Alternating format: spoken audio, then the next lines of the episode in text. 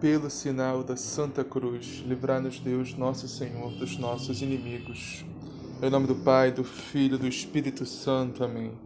Creio em Deus Pai, Todo-Poderoso, Criador do céu e da terra, e em Jesus Cristo, seu único Filho, nosso Senhor, que foi concebido pelo poder do Espírito Santo, nasceu da Virgem Maria, padeceu sob Ponço Pilatos, foi crucificado, morto e sepultado, desceu à mansão dos mortos, ressuscitou ao terceiro dia, subiu aos céus, está sentado à direita de Deus Pai Todo-Poderoso, donde há de vir a julgar os vivos e os mortos.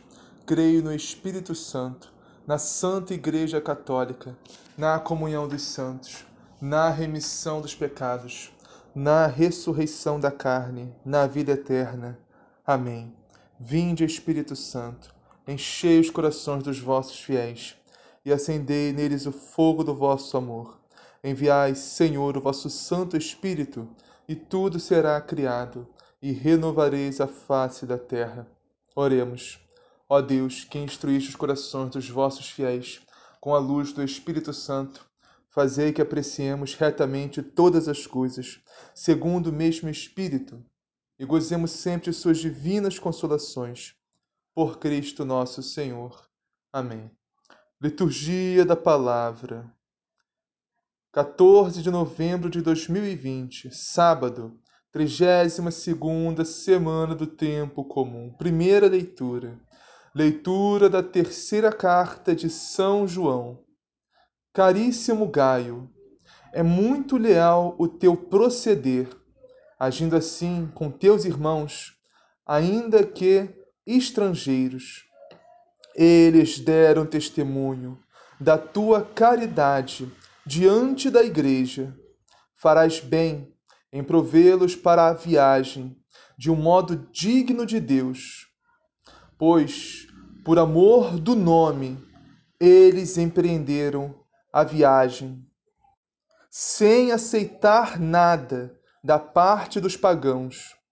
A nós, portanto, cabe acolhê-los para sermos cooperadores da verdade. Palavra do Senhor. Graças a Deus. Salmo responsorial. Feliz aquele que respeita o Senhor. Feliz aquele que respeita o Senhor. Feliz o homem que respeita o Senhor e que ama com carinho a sua lei. Sua descendência será forte sobre a terra. Abençoada a geração dos homens retos. Feliz aquele que respeita o Senhor.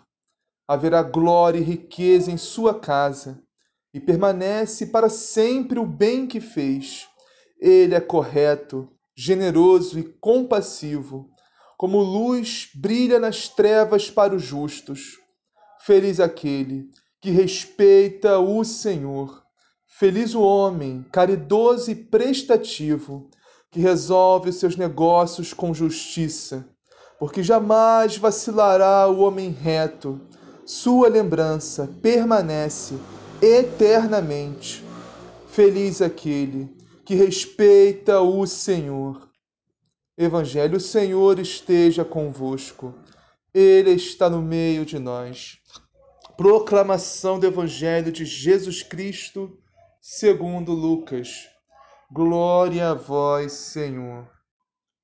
Naquele tempo, Jesus lhes propôs uma parábola para mostrar-lhes a necessidade de orar sempre, sem nunca desistir numa cidade havia um juiz que não tinha temor a Deus, nem respeito por homem algum.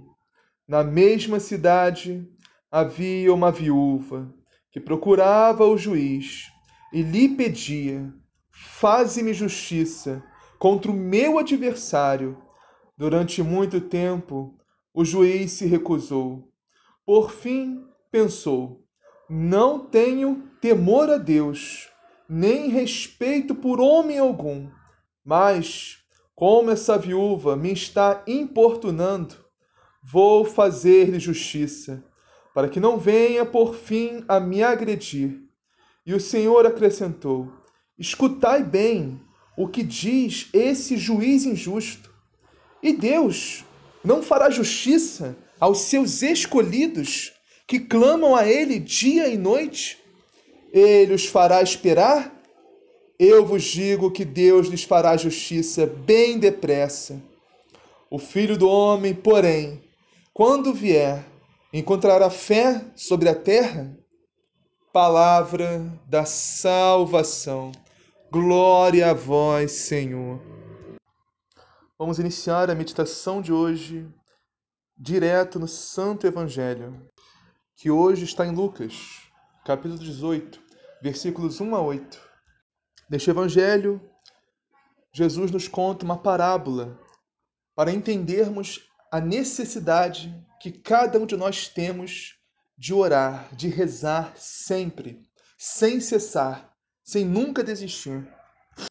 Meus irmãos e minhas irmãs, a oração constante, sem cessar, todo santo dia, é importantíssima para mantermos a nossa fé. É impossível nós mantermos a nossa fé sem oração. Oração constante, oração diária. É impossível mantermos um relacionamento com o nosso Deus, que é uma pessoa, sem oração. Não tem como você dizer que é cristão, que é católico, se você não ora todo dia. Não tem como. Então, não é só ir na missa no domingo e acabou. Não. Sim, é importantíssimo irmos à missa no domingo, porque a Santa Missa é a oração das orações.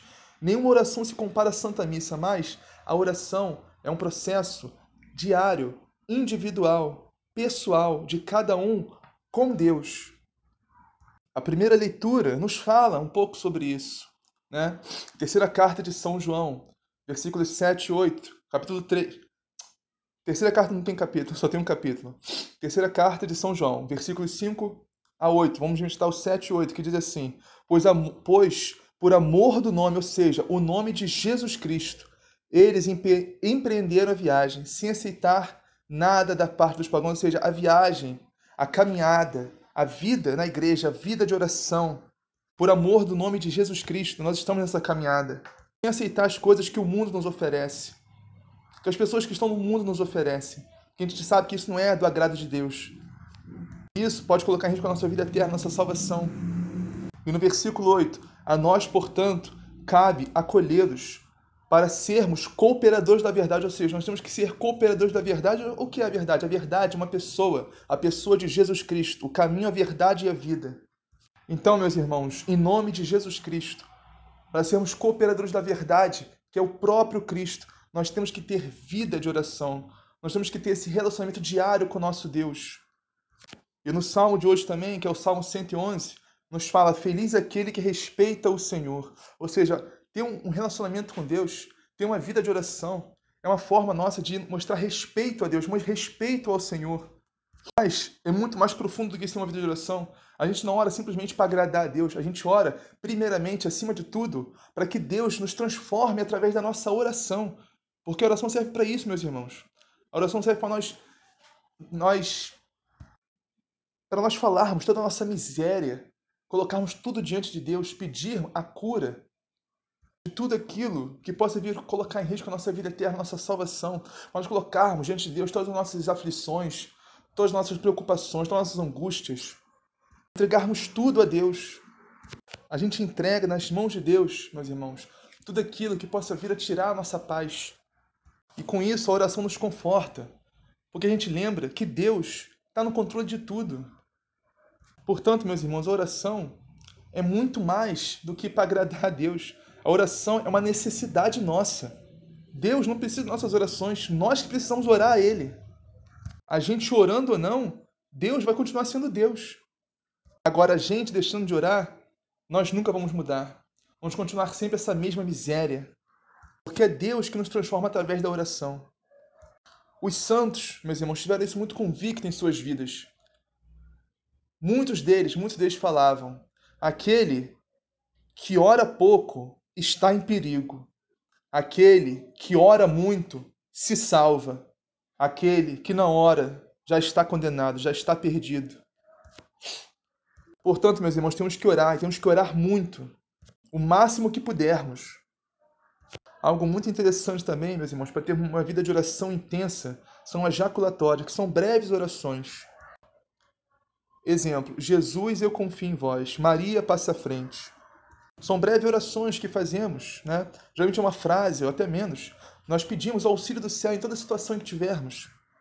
Porque para orar, meus irmãos, não, não precisamos apenas, né, embora seja muito importante também, não precisamos apenas nos trancar em algum lugar, no quarto, ou algum lugar que tivermos, né, e orar e se recolher. A gente pode orar em qualquer lugar, em qualquer situação, através das jaculatórias.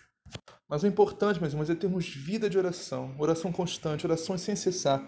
Então vamos voltar para o Evangelho. Numa cidade havia um juiz que não temia Deus e não respeitava homem algum. Na mesma cidade havia uma viúva que vinha à procura do juiz pedindo: Faze-me justiça contra o meu adversário. Durante muito tempo, o juiz se recusou. Por fim, ele pensou: Eu não temo a Deus e não respeito homem algum, mas esta viúva já está me aborrecendo. Vou fazer-lhe justiça, para que ela não venha agredir-me. E o Senhor acrescentou: escutai o que diz este juiz injusto. E Deus não fará justiça aos seus escolhidos, que dia e noite gritam por ele? Será que ele vai fazê-los esperar? Meus irmãos, escutai o que diz esse juiz injusto. Por causa da insistência da viúva, por causa da perseverança da viúva, a viúva não desistiu em nenhum momento. Com todas as recusas do juiz injusto, a viúva não desistiu. E por causa da perseverança dela, ela alcançou a graça que ela tanto queria, desse juiz injusto.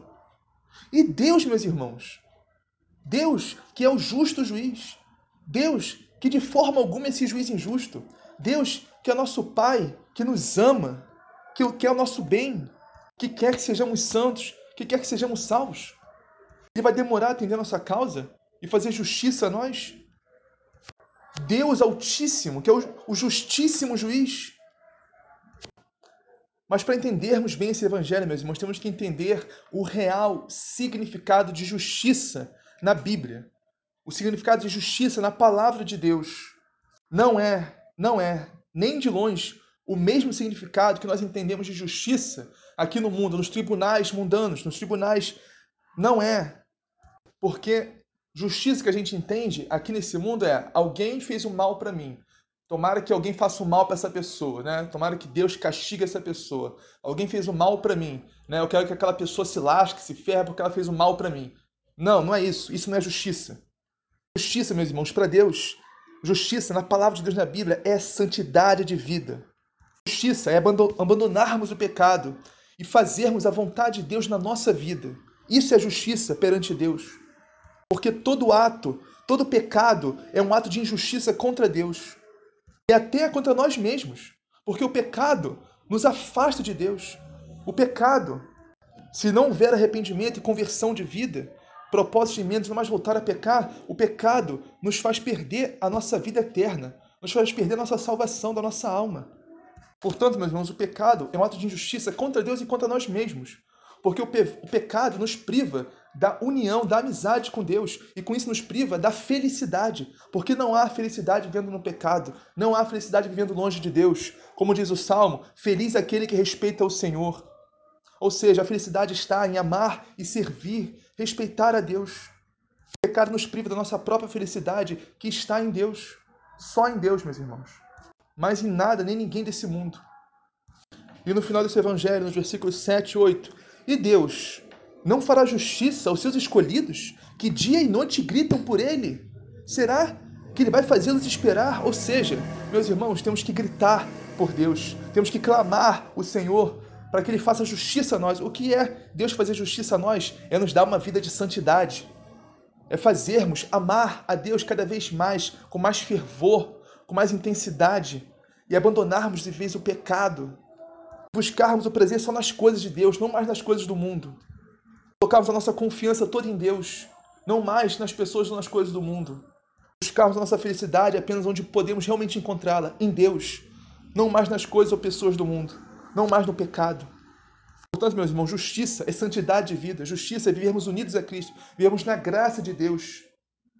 Uma vida em comunidade, uma vida na igreja, uma vida em comunhão com Cristo. O Evangelho termina assim: Eu vos digo que Deus lhes fará justiça bem depressa. Ou seja, se nós clamarmos a Deus para Ele curar as nossas misérias, nos libertar de vez do pecado, aumentar o nosso amor por Ele, que é Jesus, meus irmãos, que nos dá o amor que nós devemos ter com Ele. Temos que clamar, temos uma vida mais intensa de oração. Temos que clamar, ser mais fervorosos na participação da Santa Missa. Temos que clamar, ser mais fervorosos nos sacramentos da Santa Igreja. Nos confessarmos com mais frequência. Temos que clamar que Deus nos dê mais amor à Sua palavra, à Sagrada Escritura, a Bíblia. Temos que ler, temos que meditar, temos que contemplar a Deus no Evangelho de Jesus Cristo. Temos que conhecer, meus irmãos, a, vida dos santos, a vida dos mártires, que edificam nossa fé, que nos levam muito mais para perto de Jesus. Temos que ler, contemplar e meditar o testemunho de fé desses homens que derramaram seu sangue por Cristo nesses dois mil anos de igreja católica. Isso, meus irmãos, edifica muito a nossa fé. Quando eu digo homens, é no sentido geral, da humanidade, né? porque são inúmeros, inúmeros santos e santos que derramaram seu sangue por Jesus Cristo nesses dois mil anos de igreja. Eu acho muito lindo esse versículo 8. Eu vos digo que Deus lhes fará justiça bem depressa, ou seja, Deus vai, vai dar-lhes uma vida de santidade bem depressa, se eles clamarem, se eles quiserem, se eles realmente entenderem a preciosidade que é ter uma vida de santidade, uma vida de comunhão com Cristo, uma vida na amizade com Deus, uma vida na graça de Deus, longe do pecado, de tudo que possa vir a colocar em risco a nossa vida eterna, a nossa salvação. Mas a questão é, meus irmãos, sem fé, ninguém pode ser santo sem acreditar que realmente isso é precioso, muito mais do que o mundo, do que o pecado, ou de tudo aquilo que nos atrai, que nos quer nos tirar da graça. Porque o pecado é atrativo, o pecado é sedutor, mas isso tudo é ilusão, meus irmãos. Isso tudo não vale a pena. Só Deus vale a pena, só a graça de Deus vale a pena, só estar unido a Cristo vale a pena. Mas nosso Senhor nos faz essa pergunta. Eu não sei porquê, meus irmãos, mas eu sinto uma tristeza em Jesus nessa última, nesse último versículo, nessa pergunta, que é quase uma retórica, né? Jesus, Jesus nos pergunta: Mas o filho do homem, quando vier, será que ainda vai encontrar fé sobre a terra? Eu vos digo, meus irmãos, que ele vai encontrar sim. Nosso Senhor vai encontrar fé nos filhos de Maria, naqueles que guardam o testemunho de Jesus Cristo e fazem a vontade de Deus, os filhos da mulher do Apocalipse, que é Nossa Senhora, meus irmãos, quer aumentar a sua fé? Se torne devoto de Nossa Senhora, se torne devoto de Maria. Não tem melhor forma de aumentar a nossa fé, nosso amor a Deus, nosso amor a Jesus, do que através de Nossa Senhora.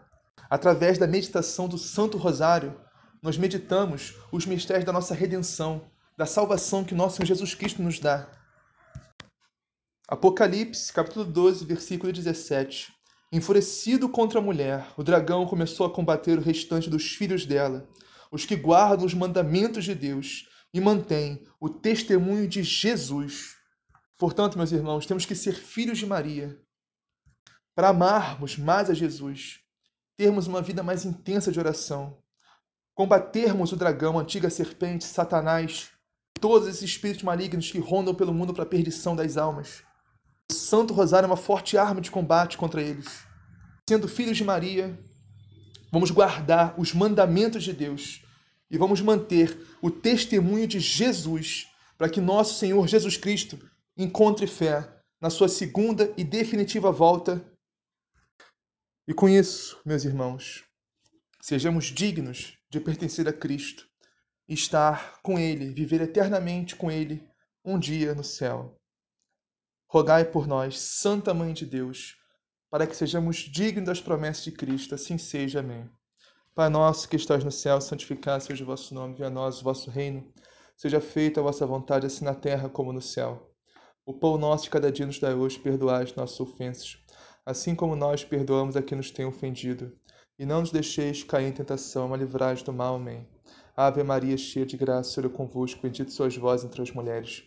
Bendito é o fruto do vosso ventre, Jesus. Santa Maria, Mãe de Deus, rogai por nós, pecadores agora e na hora de nossa morte. Amém. Glória ao Pai, ao Filho e ao Espírito Santo, assim como era no princípio, agora e sempre, por todos os séculos dos séculos. Amém.